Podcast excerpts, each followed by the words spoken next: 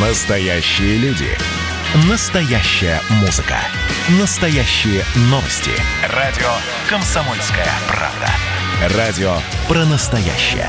97,2 FM. эм.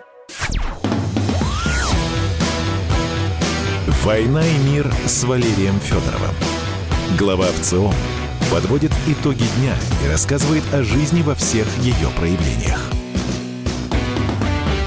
Здравствуйте, дорогие друзья. Приветствуем вас в эфире радио «Комсомольская правда». Я Валентин Алфимов. Эм, как всегда, в это время, по четвергам, Валерий Федоров, глава Всероссийского центра изучения общественного мнения, подводит итоги недели. Вот так вот. И рассказываем вам о том, что будет дальше. И самое главное, объясняем, что же происходит в мире сейчас, прямо сейчас, на самом деле, в стране и в мире. Давайте отправимся в Армению и о том, что там на самом деле происходит. Поговорим с Георгом Мерзаяном, доцентром Департамента массовых коммуникаций, медиабизнеса, финансового университета при правительстве России. Здравствуйте, Георг Валерьевич. Здравствуйте. У нас программа называется «Война и мир». Э, ну, Говорим о проблемах современного мира. Э, Война в большинстве случаев все-таки э, это такая метафора, войны скорее информационные, политические ведутся, но вот в случае Армении в этом году, ну не календарном, а, скажем так, за последние 12 месяцев, действительно, увы, тут война произошла самое что ни на есть настоящая. Причем война, закончившаяся поражением. И после этого поражения республику э, предсказуемо, естественно, трясет. На самом деле трясет всех. И Северную Америку, и Западную Европу, и постсоветское пространство, и многие другие регионы мира. Но вот э, Армению трясет особенно. На прошедшей неделе э, там начались э, события э, довольно такие серьезные. Конфликт между э, гражданским руководством и руководством военным, митинги оппозиции, э, митинги провластные, переговоры, Геворг, а, если в двух словах, что все-таки сейчас происходит в Армении? А, сейчас происходят автошоки. Причем автошоки даже не только от поражения, как вы сказали, а точнее тотального, полного поражения Армении во Второй Карабахской войне, сколько весьма предсказуемые автошоки после двух с лишним лет правления господина Пашиняна который э, оказался весьма странным премьер-министром, который сделал все для раскола граждан общества, просто общества армянского, который сделал, э, скажем так, очень многое для ухудшения образа армян в Российской Федерации, который сделал очень много для ослабления и ухудшения российско-армянских отношений как на уровне э, простых людей, так и на уровне властей. Ну, мы знаем, что ту, скажем так, аллергию, которая вызывала имя Никола Ваваевича Пашиняна в Кремле со всеми вытекающими для Армении, для ее безопасности. И на сегодняшний день складывается ситуация, когда э, все понимают, что что-то нужно делать в этой ситуации, э, все хотят, наверное, что-то делать, но не понимают, как это сделать. Э, есть премьер-министр, который э, не хочет применять нормальные демократические процедуры. Есть э, оппозиция, которая не способна консолидироваться. Есть население, которое раздроблено внутри себя и не понимает, то ли им стоять до конца за отставку премьер-министра, то ли ну его нафиг и пусть остается. Тоже такая, такое, как апатия стала еще одним автошоком для общества после того, что произошло. То есть общество дезориентировано. А, с одной стороны, очарование народного трибуна, лидера, революционера, популиста во многом уже развеялось, ну, ввиду прежде всего катастрофических итогов войны, очень болезненной для Армении, потеря э, Карабаха, значительной его части с непонятной перспективой. А с другой стороны, отсутствие каких-то новых сил, которые могли бы претендовать на власть с существенной поддержкой избирателей. Видимо, об этом речь идет, верно? Ну, отчасти об этом, да. То есть поддержка Пашиняна не исчезла полностью. То есть там условно 10-20 процентов электората, ну, 10-15, хорошо, процентов электората по разным соцопросам за него готовы проголосовать. Это немало, на самом деле. Особенно после того, что произошло. Но с другой стороны, действительно, есть запрос на, э, как бы Пашинян отыгрывает свою ситуацию вопросом, хорошо, я уйду, но придут же старые, и кого вы ненавидите больше, меня или старых? И вот здесь вот, учитывая а, годами копившуюся неприязнь армянского общества к предыдущим политикам, предыдущим руководителям, в том числе и господину Кочеряну, люди задаются вопросом, даже те, кто Пашинян, ну хорошо, уберем мы сейчас Пашиняна, но ведь вернутся старые, и почему-то они считают, что будет еще хуже. И вот это вот на самом деле является одним из главных факторов раздробления америка... А, армянского, прошу прощения, общества э, с э, отсутствием каких-то какой-то единой четкой стратегии, как им жить дальше и что им дальше с Пашиняном делать. То есть, видимо, разочарование все-таки не такое глубокое, которое, э, какое было, скажем, у нас в середине 90-х, когда половина э, страны готова была вернуть власть коммунистам, ну, ввиду катастрофических итогов правления демократов во главе с Борисом Ельциным. Видимо, до этого в Армении еще не дошло, правильно я ну, понимаю? Понимаете, а, у нас же это не просто так появилось, да, в России. Это появилось не в один год. Это понимание того, что лучше уж вернуть коммунистам, чем оставаться с Ельциным, копилось несколько лет, пока люди до этого дошли. То же самое и в Армении, пока общество не готово понять, те катастрофические последствия от поражения, я сейчас говорю даже не про потерю территории, а про потерю какой-то национальной гордости, про потерю перспектив, они даже глубину вот этого всего еще не понимают. И поэтому они не понимают, куда их завел Пашинян. Поймут, может быть, через год, через два, через три. Но вот поздно будет. Э, ну, очевидно, есть запрос на третью силу. Старые не нравятся, новые уже тоже э, себя дискредитировал. А есть она, эта третья сила, Нету. или нет? В том-то и дело, что нет. В Армении нет новых политиков ярких, как я вижу, по крайней мере, эту ситуацию. Может быть, армя... армянские армяне вам скажут по-другому. Нету новых ярких популярных политиков, которые могли бы взять власть. Да и нужны ли они вообще? То есть не нужен... Э, Армения, как, как мне кажется, уже достаточно поэкспериментировала с Гомо Новус, который придет, порядок наведет, с неким таким мессией, который придет и махом решит все проблемы. Армении не нужен новый, молодой, перспективный политик. Армении нужен авторитарный лидер с э, большим бюрократическим опытом, который сможет выкрутить, не просто выкрутить страну из этого э, тупика, в который она зашла, но который сможет максимально наладить отношения с Россией, потому что мы же опять с вами понимаем, что Карабахский вопрос не решен, он отложен на 5 лет. И через 5 лет, ну уже через 4 с лишним года, когда закончится мандат российского миротворческого контингента, Ильхам Алиев не будет его продлевать. И как в этой ситуации поведет себя Россия? А здесь многое будет зависеть не только от статуса Азербайджана, останется ли он турецким вассалом или не останется, обострится ли к тому времени конфликт между Россией и Турцией или не обострится еще, или мы будем еще дальше находиться в состоянии попутчика, ну и в том числе от статуса отношений с Арменией. Если Армения будет частью большого российского мира, ну, примерно как Приднестровье, при всех разностях, конечно, этих территорий, а, при всех огромных разностях, то, возможно, позиция в Москве будет, что мы, в общем-то, миротворцев не выводим. Это единственное, на что сейчас может надеяться Армения. Ну да, проблем действительно огромное количество, и для того, чтобы их решить, нужны какие-то чрезвычайные усилия. И вот здесь на арене появляется армия. Вообще э, на постсоветском пространстве опыт военных путчей, переворотов, как ни назови, ну, в общем, ситуации, когда к власти приходят военные, э, он довольно небольшой. Э, есть неудачный опыт 91 года в Москве, но там путь в три дня спекся, как известно. Есть опыт определенный у Армении. Напомню, что э, значительное время в, у власти находились, опять-таки, военные представители э, сил безопасности, э, значит, э, Карабахский клан, так называемый, да, то есть люди, которые э, сформировали свою репутацию благодаря как раз-таки успешной войне Первой Карабахской. Э, ну, сегодня они уже в статусе старых политиков предстают, и вы говорили, что не очень они популярны.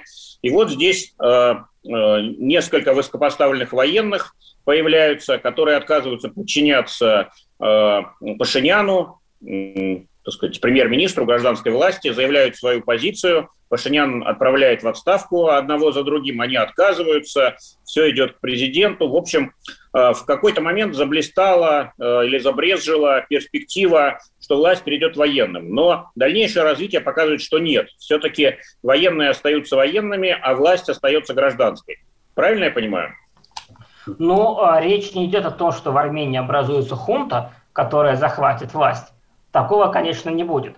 Во-первых, давайте так, опыт все-таки перехвата власть, власти со стороны военных, он ну, не ограничивается Арменией. Мы можем вспомнить Таджикистан, мы можем вспомнить Узбекистан, как там проходил транзит власти от Каримова к Мерзиёеву. Его тоже делали спецслужбы. А, что же касается Армении, то давайте так. А, народ сам требовал, чтобы армия сказала, ну, значит, я не говорю народ, это будет слишком пафосно, противники Пашиняна из числа населения и политиков – сразу после поражения в войне требовали, чтобы армия сказала свое слово, потому что как бы Пашинян предал прежде всего армию а, с их точки зрения, да и, в общем-то, так и на самом деле и есть. А военные молчали. Во многом они молчали потому, что, в общем-то, была, извините, команда из Москвы молчать. Владимир Путин, хорошо или это плохо, другой вопрос совершенно. А, посчитал, что при всей его личной неприязни господину Пашиняну, пусть Пашинян сидит и выполняет условия Э, прописанного соглашения о прекращении огня с передачей территорий и так далее. Георг, давайте мы сделаем небольшую паузу, буквально две минуты, сразу после продолжим. Я напомню, что у нас в гостях Георг Мирзаян, доцент Департамента массовых коммуникаций, медиабизнеса Финансового университета при правительстве России. А, беседую с ним я, Валентин Алфимов, и глава ВЦИОМ Валерий Федоров. А, никуда, дорогие друзья, не переключайтесь, через две минуты мы попытаемся понять, что же все-таки за рука Москвы была такая вот в армянской всей этой истории. А что самое вкусное, что самое любопытное, то, о чем, в общем-то, может, мало говорят. Сегодня у меня было видение. Господь разговаривал со мной. Все, праздники кончились, магия рассеялась. Кислое, ничего страшного. Вино из елок. С сахарком разбодяжим, и будет портвейн. Я наблюдаю и понимаю, к каким изменениям может привести расширение рамки. Предчувствие перемен. На радио «Комсомольская правда».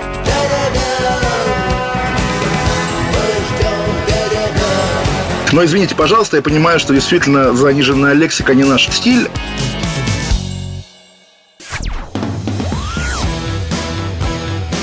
«Война и мир» с Валерием Федоровым.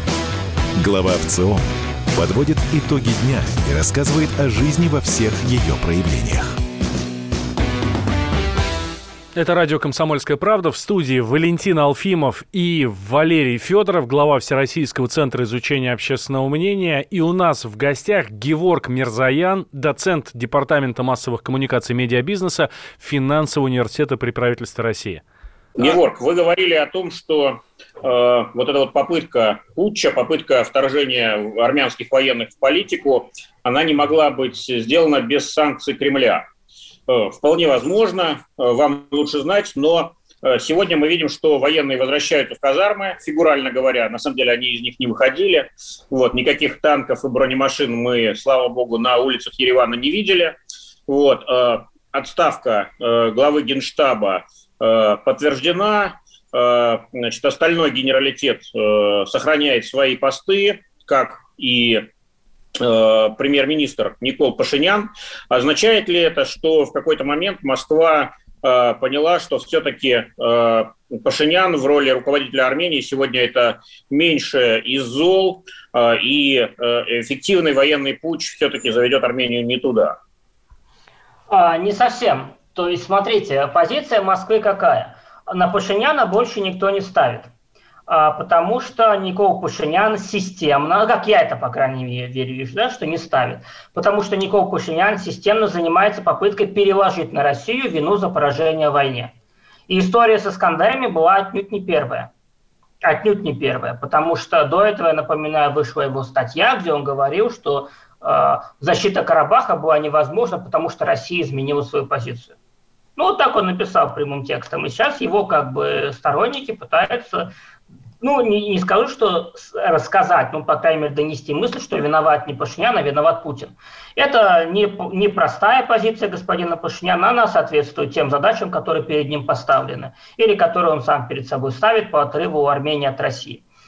А, в этой ситуации ставка на него бессмысленна, и Москва на досрочных, как Москва рассматривала возможность, конечно, досрочных выборов парламентских, она ставит, делает ставку на, а, естественно, господина Кочеряна, который является, напомню, личным другом Владимира Путина. У Путина не, столько, не столь много друзей из числа бывших глав государств, там Шредер, э, Берлускони, естественно, и Кочерян.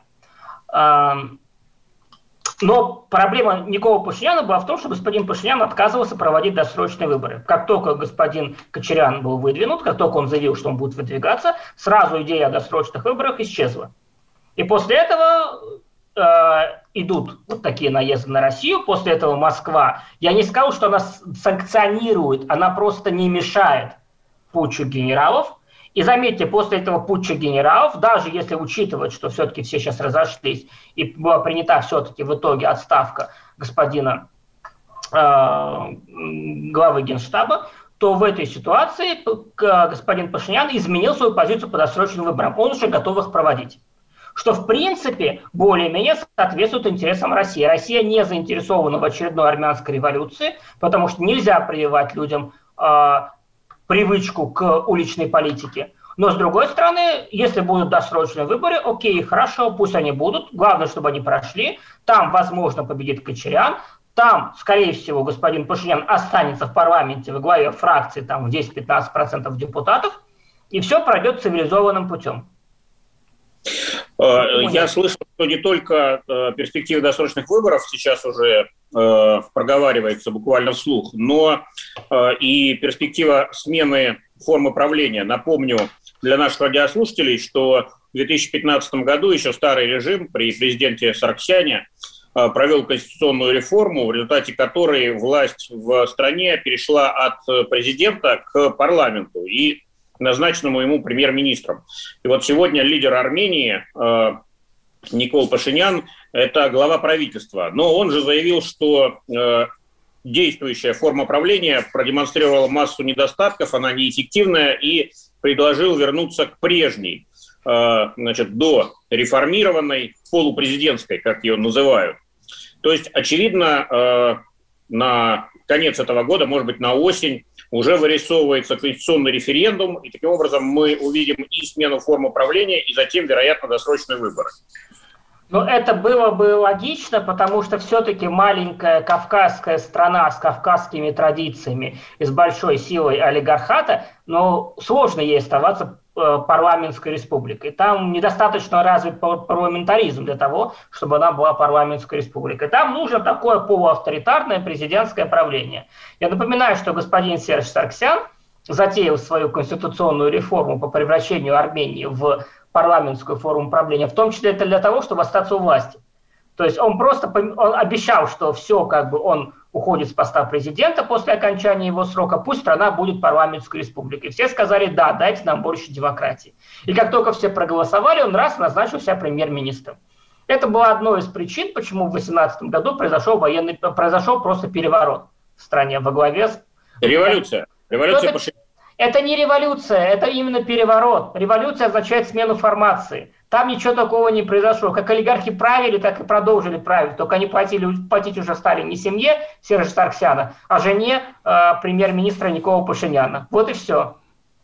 То есть образовалась, э, как сказать, новая клиентела, да? Абсолютно. То есть дорвавшиеся до власти люди, которые позиционировали себя народными избранниками, стали хапать не меньше, чем предыдущие. Ну, это, это же стандартный вариант. Это во всех странах так, не только в Армении. Георг, вот вы начали нашу беседу с э, слов авторшоке.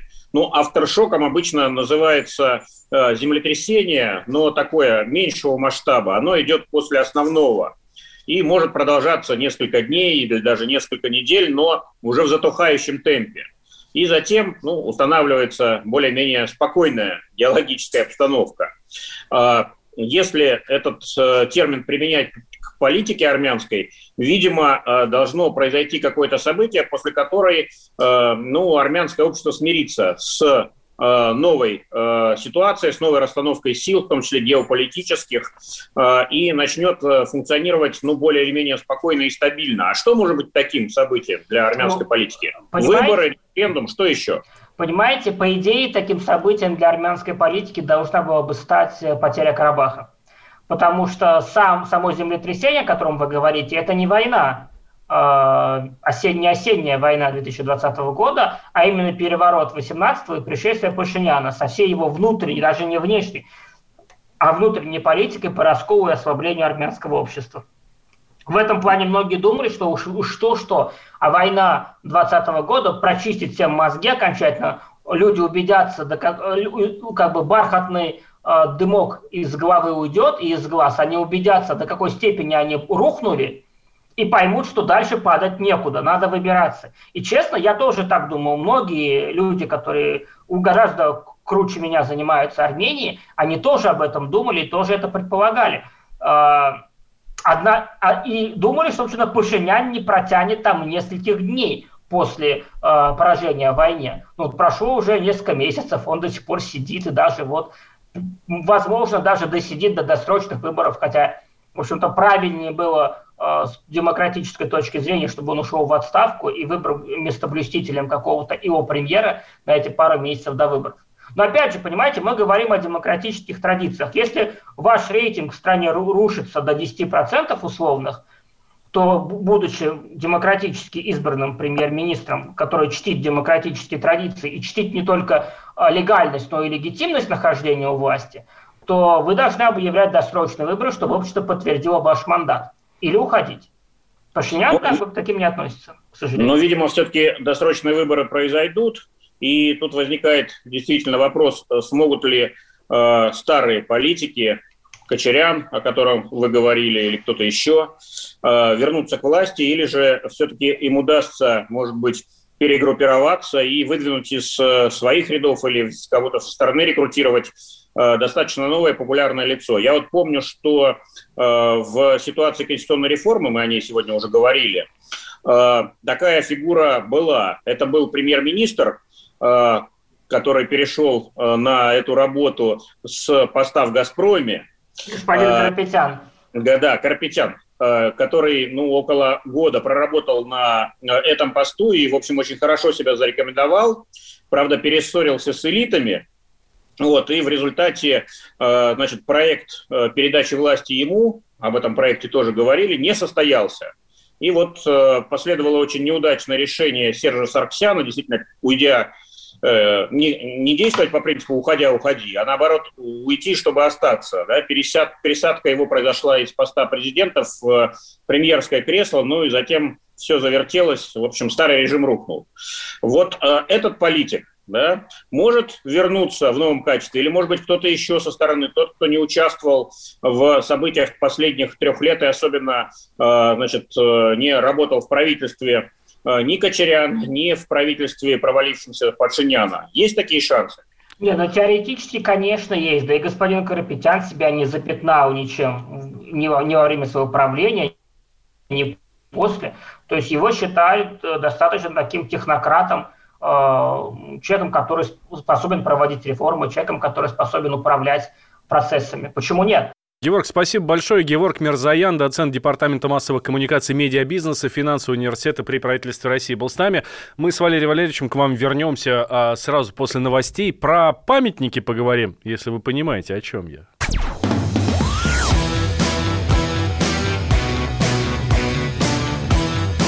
«Война и мир» с Валерием Федоровым.